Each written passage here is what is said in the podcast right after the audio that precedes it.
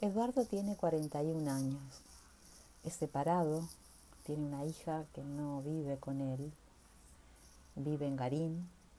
Cuenta cómo su vida cambió desde el ASPO, ya que siempre trabajó y mucho, quedando ahora solo con algunas changuitas. Se vio afectado al ser autónomo, ya que no cuenta con un trabajo formal. Menciona que gracias a unos ahorros que tenía, la va llevando lo mejor que puede. Cuenta que al principio se sentía por momentos frustrado, ya que tenía que estar mucho tiempo encerrado.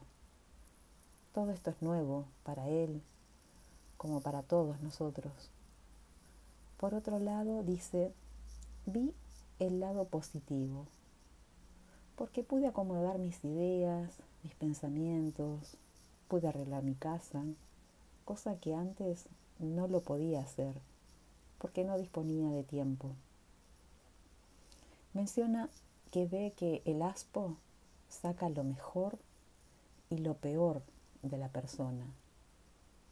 Él, por ejemplo, se hizo voluntario de una olla popular y mediante un grupo de Facebook y WhatsApp del barrio les alcanzan los tuppers de comida a la gente o realizan mandados a las personas de riesgo, especialmente a los adultos mayores.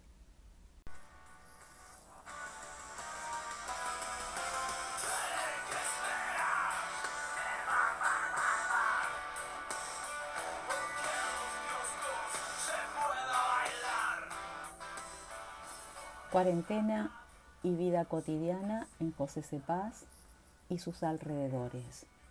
Autora María Eugenia Noguera, alumna del primer año de la carrera Trabajo Social, materia Antropología Social y Cultural, Universidad Nacional de José Cepaz, julio del año 2020.